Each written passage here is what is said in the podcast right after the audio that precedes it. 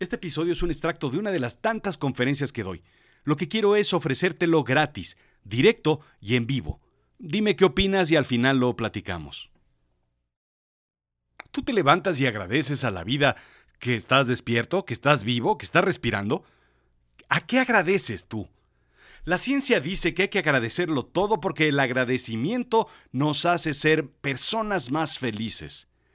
Déjame contarte qué pienso yo y qué hay detrás del agradecimiento según la ciencia, porque hay muchísimo que no tienes idea y que yo te puedo decir. La realidad es la verdad, lo efectivo y con valor práctico en contraposición con lo fantástico e ilusorio. Lo absurdo es extravagante, irregular, irracional, disparatado, puesto en la razón, chocante y contradictorio. Bienvenido a Azul Chiclamino Live, la realidad de lo absurdo live. Yo soy Rodrigo Job Live y yo te cuento live, en vivo. ¿Sí? Este episodio es en vivo. A ver qué piensas.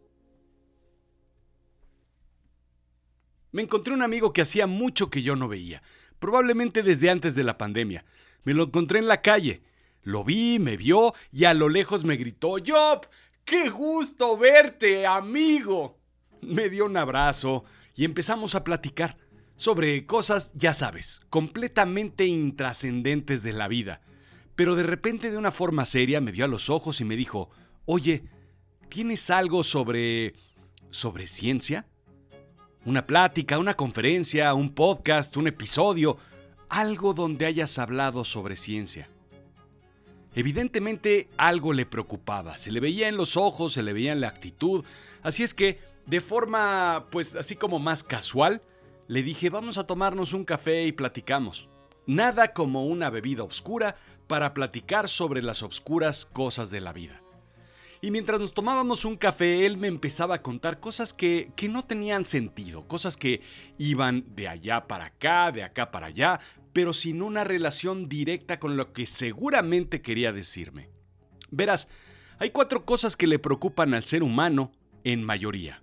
Uno, el dinero y el futuro. Sobre todo, eh, cuánto dinero tenemos, cuánto dinero disponemos para las cosas que queremos hacer, para las cosas que queremos eh, desarrollar o lograr en la vida, y cómo se va a conseguir el futuro. El futuro es tan incierto que simplemente no hay forma de que no nos preocupe. Estamos preocupados por cosas que, que, que aún no suceden, cosas que estamos planeando. Y es tan peligroso que las cosas que planeamos no salgan que nos preocupan en exceso. Segundo, el trabajo y la seguridad laboral. Evidentemente, tener trabajo y no solo eso, tener seguridad en ese trabajo es algo que nos preocupa porque de eso depende el resto de nuestras cosas en la vida. Que podamos, por ejemplo, em, ir de vacaciones, pero no solo eso, sino pagar la escuela de los hijos, tener casa y sustento, tener comida, tener seguridad completa en lo que estamos viviendo. Tercer punto, salud. La tercera cosa que nos preocupa a los seres humanos es la salud. Si bien el COVID fue algo que nos quitó esa, esa seguridad que teníamos sobre lo que éramos nosotros, tampoco es que seamos muy afectos a, cuidarnos en demasía. Muchas veces lo que nos sucede en nuestras vidas es que no tenemos esa, esa capacidad por, por asegurar la salud. Nadie tiene comprado este rubro y en cualquier momento te puedes desde romper un pie hasta tener una enfermedad literalmente mortal. Y nadie sabe qué es lo que va a pasar contigo cuando tengas 30, 40, 60, 70, 90 años. Finalmente, el cuarto punto que, me, que nos preocupa a los seres humanos son las relaciones. No solo la familia, no solo los hijos, no solo la, el esposo, la esposa, no solamente la pareja, sino los padres, sino los abuelos, la gente que nos rodea, los amigos, incluso la gente que está del otro lado del planeta, nos preocupa de una u otra forma. Nos preocupa la guerra en Ucrania, ¿sí o no? Nos preocupa lo que esté sucediendo en otros sitios. Así es que mientras platicaba yo con mi amigo, pues yo pensaba qué es lo que le preocupa a él. De dinero y futuro, bueno, pues recuerdo que le iba bien económicamente, tenía un trabajo bien eh, remunerado y el futuro, pues también lo tenía bastante claro. En el trabajo, pues el trabajo es bastante seguro, era director de una compañía internacional en donde él era el jefe Él planeaba, estructuraba, desarrollaba la estrategia. Salud, pues si bien tuvo COVID hace unos meses, en realidad no era nada por qué preocuparse. Y además, lo veo bien, lo veo sano, lo veo fuerte, hace ejercicio. Hmm, no creo que sea por ahí. Y sus relaciones. Recuerdo que puso una fotografía en Instagram donde él estaba esquiando con sus hijos y ponía aniversario de casados.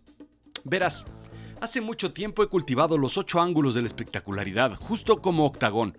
No en el cuadrilátero, pero sí en el comportamiento humano. Y tengo esa capacidad de ver, de entender, de analizar a las personas. Un poco de anticipar lo que sucede. Soy, para que me entiendas, una especie de mentalista, una especie de Calimán. Si tú no sabes quién es Calimán, bueno, pues tal vez sepas quién es Sobek. Si no sabes quién es Sobek, bueno, pues cualquier X-Men que pueda ver más allá de lo evidente. Los seres, los seres tenemos la capacidad del acecho, de la anticipación.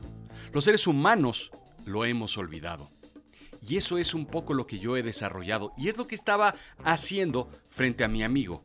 Anticipar lo que sucede. Utilizar la capacidad del acecho. Te voy a contar. Los animales funcionan de una forma particular.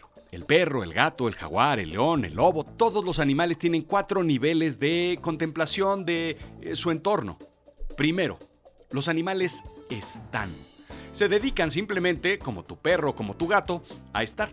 A estar en el sillón, a estar encima de la televisión, a estar simplemente en el piso, estando. Se dedican a eso ya sea en una rama, en la selva o en donde sea los animales están. El segundo nivel, los animales ven. Claro, ven, observan, escuchan, utilizan los sentidos, me refiero. Están viendo hacia todos lados y están comportándose de alguna forma con respecto al entorno. Levantan las orejas, mueven la cola, etc. Tercer punto. Los animales sienten. Son las emociones que los hacen que muevan la cola, que, se ericen cuando están enojados, que levanten el lomo cuando están eh, siendo víctimas de algo, que levanten las orejas y se pongan furiosos cuando tienen miedo. Los animales sienten y están ahí en un nivel más profundo, que son las emociones. Y el cuarto nivel, los animales acechan, los animales anticipan. Los animales tienen la capacidad de ver un segundo antes, un instante antes de que las cosas sucedan. Y tú nada más tienes que ver a tu gato, o al perro, o al jaguar o al león, acechando a su presa.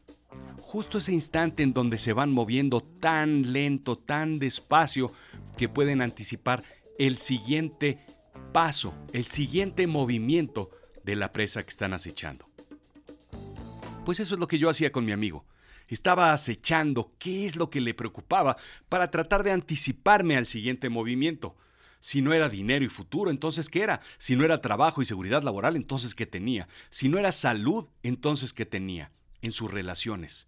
Fue entonces cuando le pregunté, ¿cuál de tus hijos? Ese gut feeling que tienes en el estómago, eso que te anticipa qué es lo que sucede, fue lo que me hizo preguntarle, ¿cuál de tus hijos? Y mientras él hablaba se quedó pálido y con ojos de plato me contestó, el mediano. Tenemos un problemón en la casa. Vaya, qué manera de terminar la conversación. Continuamos platicando y me comentó, quiere estudiar física. Vaya, ese es el problema que tienes, que tu hijo, el mediano, quiere estudiar ciencias, que quiere estudiar física. Déjame contarte qué es lo que pasa. El 85% de las cosas que nos preocupan en la vida nunca llegan a suceder. Nos preocupa chocar cuando no estamos en el coche. Nos preocupa resbalarnos con una banana cuando no estamos cerca de una banana. Nos preocupa la lluvia cuando no hay ni siquiera probabilidades de lluvia. Nos preocupa el 85% de las cosas que nunca van a suceder en la vida. Y eso nos consume una gran cantidad de tiempo, de energía, nos, consume soluciones y nos consume atención de todo lo que estamos haciendo. Lo que no hacemos en la vida es agradecer. Y agradecemos muy poco las cosas que sí suceden para bien. Todo lo que está a tu alrededor que sucede para bien, no lo agradecemos. Por, por, por muchas razones que ya te explicaré. El gran tema, yo le platiqué a mi amigo, es que, pues, pues en realidad su gran problema se reduce a unas ciertas oraciones, unas ciertas frases, unas ciertas consideraciones en donde yo le iba a demostrar que no era tan malo. Su preocupación era qué iba a ser y de qué iba a vivir de la ciencia si no hay pues trabajos de científicos. Y le dije eso no es del todo correcto. Primero, no es malo ser maestro. En el peor de los casos, él va a lograr ser maestro. Él va a dar lecciones a jóvenes estudiantes, a moldear jóvenes mentes y va a tener una capacidad muy interesante de poder cumplir con el objetivo más profundo y más humano de los seres vivos, que es el enseñar. Todos tenemos un maestro al cual le agradecemos profundamente lo que nos ha hecho, lo que nos ha hecho ver, lo que nos ha ayudado en la vida. Todos tenemos un gran eh, maestro que nos ayudó a salir de un problema, que nos ayudó a, a identificar el camino correcto. Todos en algún momento somos o nos hemos convertido en maestros. Ser maestro no es malo, y esa era su mayor preocupación. Segundo, las empresas se basan en ciencia. La industria automovilística, por decir algo, tiene que ver con la combustión interna. Y la combustión interna tiene que ver con las ciencias de los químicos y la forma en la que se comportan las explosiones dentro de un motor. La aeronáutica, la marítima, Todas las industrias tienen que ver con ciencia. ¿Te das cuenta de las oportunidades que hay allá afuera para aportar de alguna forma como científico, seas físico, seas biólogo, seas químico, como sea, las ciencias están enfocadas en todo eso? Tienes una gran oportunidad en tu hijo para que sea un empresario como tú, si eso es lo que quieres. Tercero, las patentes científicas se pagan enormemente. Hay una industria que vive de las patentes. Los científicos desarrollan análisis, investigaciones y concluyen en cosas que pueden patentarse. Esas patentes las requiere la industria, las requieren las empresas, las requieren las personas. Y entonces esas patentes se rentan o se venden. Y los ingresos son brutales. Ahí depende de las capacidades y qué tan buen científico sea tu hijo. Pero se puede vivir como científico a través de las patentes. Cuarto punto, Silicon Valley. Silicon Valley está basado en ciencias. Si tú lo que quieres es que tu hijo sea empresario, pues allí hay un sitio donde todos los empresarios son científicos. Silicon Valley se enfoca precisamente pues en eso, en el silicio, en todo lo que son las computadoras, las ciencias de información y todo.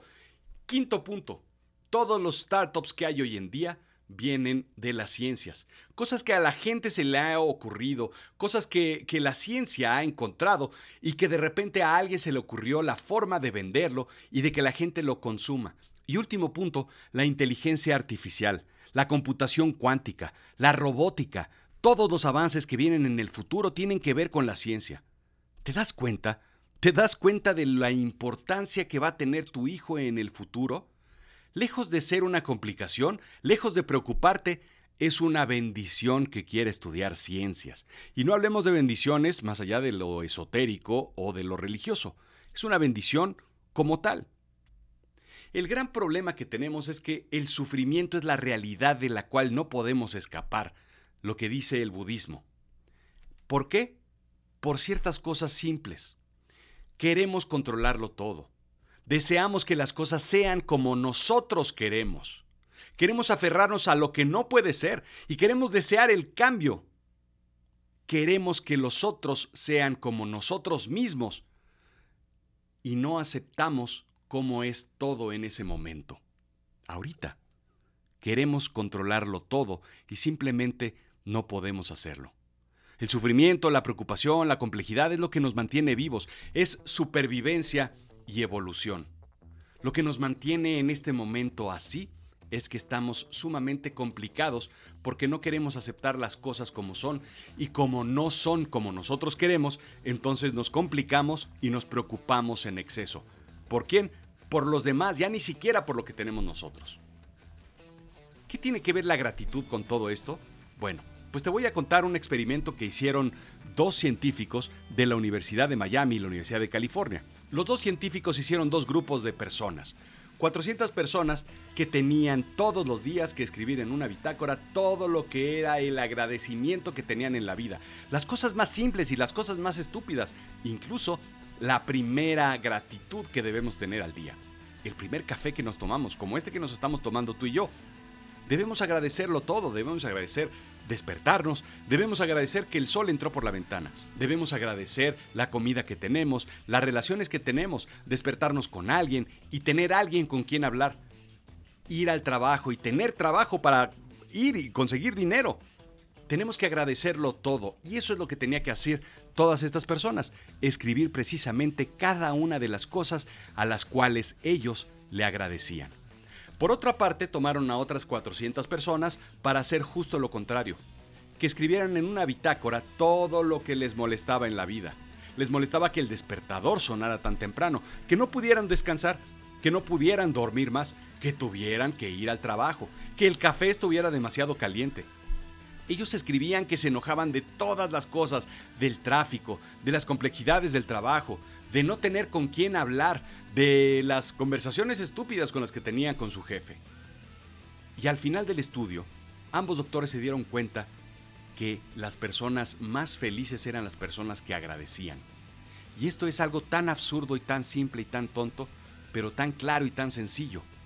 Si nosotros agradecemos todo lo que está a nuestro alrededor, si nosotros agradecemos lo que sucede en nuestra vida, si nosotros agradecemos todo lo que podemos agradecer, entonces vamos a tener vidas más fáciles, más sencillas y más agradables. La cosa es que la gratitud incrementa la felicidad y ese fue el resultado de este estudio. Te voy a contar qué dice la ciencia con respecto a la felicidad y a la gratitud. Primero, la gratitud abre las puertas. Te darás cuenta que cuando tú eres agradecido, las personas se acercan más a ti. Las personas te ofrecen más trabajo, las personas te ofrecen un café, una galleta, las personas te ofrecen algo. Abre las puertas la gratitud. Cuando tú simplemente sonríes, cuando tú simplemente estás abierto a agradecer las cosas, la gente buena se acerca de alguna u otra forma. Segundo, la gratitud mejora la salud física literalmente estamos mejor físicamente. ¿Por qué? Porque generamos hormonas positivas. Esas hormonas que te hacen sentir bien, esas hormonas que te hacen sacar una sonrisa, que te hacen tener más energía, se generan a través del agradecimiento. Y eso nos hace tener una mejor salud física, que va de la mano con el punto 3, una mejor salud mental. Nosotros simplemente tenemos una mejor salud mental porque no estamos pensando en todas las cosas malas que suceden en la vida. Te voy a poner un ejemplo. Cuando tú te vas a dormir, simplemente estás pensando en cosas buenas a diferencia de todas las cosas malas que te pasaron en la vida. Y entonces esto se va a ver reflejado al día siguiente en lo que tú tienes en la cabeza. Cuarto, incrementa la empatía. Tener personas igual que tú, con gratitud a tu lado. Gente que de otra forma te agradece y estás vinculado positivamente con ellos. La diferencia es no tener gratitud y toparte todo el día con gente tóxica, incluso ser tú ese tóxico al cual todo mundo le huye. Quinto, reduce la agresividad. Y esto es importantísimo. Esas pelotitas que tú aprietas para tener menos agresividad es precisamente la gratitud. Cuando tú vas en el coche y simplemente vas manejando, tienes que tener gratitud para ser menos agresivo y dejar pasar al de enfrente. Y simplemente tienes la opción de que se te meta y te enojes o que lo dejes pasar y continúes con una sonrisa. Es así de simple la cosa. 6. Duermes mejor. Si tú no tienes cosas pesadas en la cabeza, entonces simplemente vas a dormir mejor. Y lo sabes perfectamente bien, o por qué en vacaciones duermes bien y durante un día normal de trabajo duermes fatal es porque las preocupaciones no están en tu cabeza y simplemente estás agradeciendo tener vacaciones. 7. Mejora la autoestima. Tú te sientes mucho mejor contigo mismo cuando tienes gratitud. ¿Por qué en Navidad de repente nos sentimos mucho mejor? Porque agradecemos todo, porque saludamos a las personas que van pasando en la calle, las conozcas o no, porque el olor a Navidad simplemente es más agradable. Mejoramos nuestra autoestima porque internamente se generan otra vez las hormonas positivas que nos permiten ser más felices. Y 8. Incrementa la fortaleza mental. Estás más dispuesto a resolver problemas mentales, a resolver cosas positivas de una forma más fácil. Y eres más fuerte mental, físicamente, en tu trabajo, en tu familia, en todos lados. Lo que tenemos que hacer en la vida y a veces se nos olvida es agradecer. Agradecer lo que tienes. ¿Por qué? porque lo tienes y porque está ahí, porque lo conseguiste de alguna forma, porque está a tu lado y porque ya no tienes que dar por hecho que esas cosas están ahí, las conseguiste y si llegaron de la nada tienes que agradecer precisamente eso, que hayan llegado. Pero también tienes que agradecer las cosas que no están, las cosas que no tienes o las cosas que perdiste. Las cosas que perdiste porque puedes conseguirlas nuevamente, porque está ahí ese espacio que te va a permitir tener la oportunidad de volverlas a conseguir y volver a ser feliz y volver a agradecer. Tienes que agradecer también las cosas que no has tenido todavía. ¿Por qué? Porque hay una oportunidad para ti para seguir siendo más feliz, para conseguir más cosas, para seguir creciendo y para resolver muchas más cosas que tienes en la vida. Tienes que agradecer lo que tienes, pero sobre todo tienes que agradecer lo que no tienes, porque eso es quitarte el techo que tienes en la cabeza y seguir creciendo hacia otros sitios. Te voy a contar lo que decía Lao Tse en el Tao Te King. Y él decía que al cántaro hay que agradecerle el vacío de su interior y no necesariamente al barro que lo rodea, porque el barro en realidad no sirve de nada, lo que sirve es ese vacío que hay en su interior, porque en su interior lo que vas a lograr es poder llenarlo de cosas. Tú lo que tienes que agradecer es ambas cosas, lo que ya tienes que es el barro y lo que no tienes que es el interior vacío del cántaro. ¿Por qué? Porque vas a lograr conseguir llenarlo de cosas buenas, positivas y que te llenen en la vida.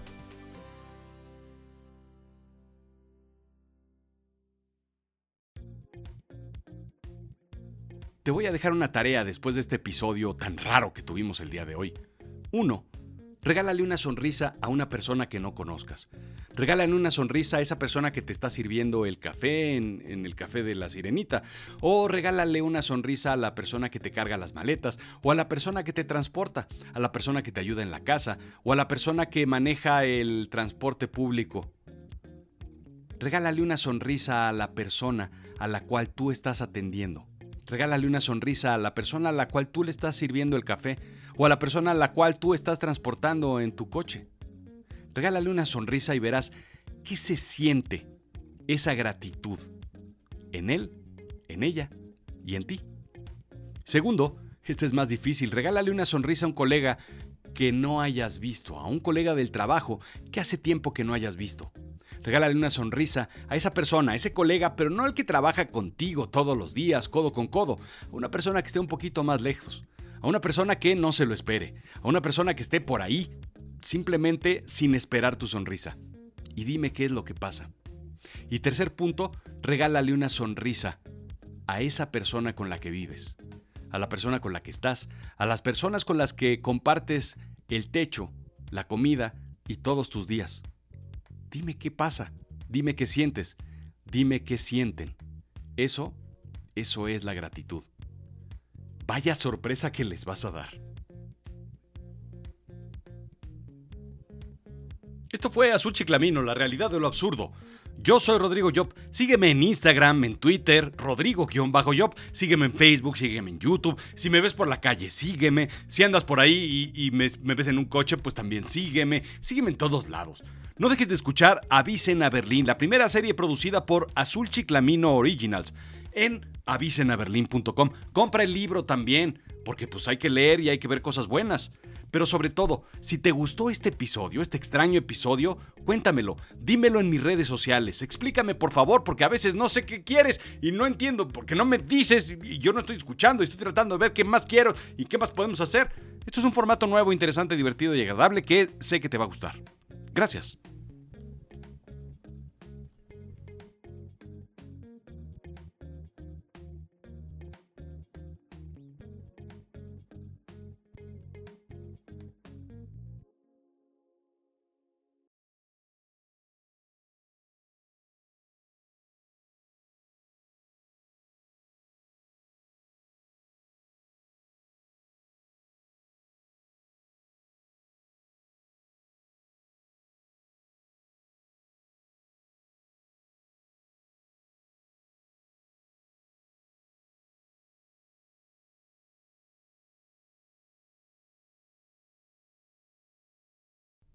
Recuerda que estas y otras conferencias las puedes escuchar en vivo, en tu empresa, en tu evento, directamente conmigo en el escenario. Yo te voy a explicar todo lo que te he explicado durante más de nueve años en Azul Chiclamino, pero ahí, en donde estás tú. Busca azulchiclamino.com. Ahí hay más información.